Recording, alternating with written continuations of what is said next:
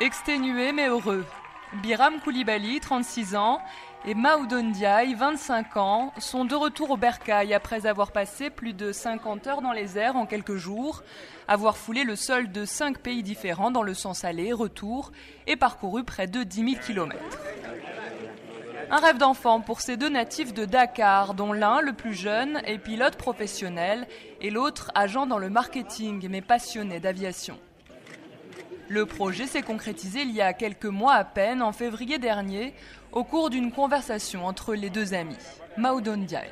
Biram et moi, on s'est assis au niveau du bar de l'aéroclub et on s'est dit pourquoi pas ramener un avion jusqu'en France. Quoi. Parce qu'on voyait qu'il y avait beaucoup de rallyes qui venaient d'Europe. On s'est dit pourquoi pas essayer de faire l'aéropostale de Jean Mermoz dans le sens inverse. Siège. Réglé. Park.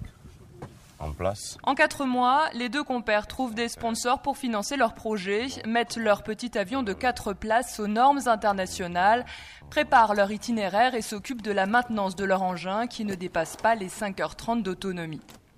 Un vrai défi technique, logistique et humain pour les deux pilotes. Biram Koulibaly. Arrivé en France, en fait, quand on a atterri, euh, déjà Maodo et moi, on s'est regardé. On s'est dit, euh, on y est.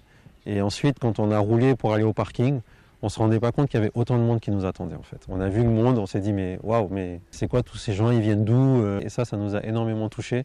Et je peux vous dire que le moment de garer l'avion, ben, on était en train de trembler, Maudo et moi.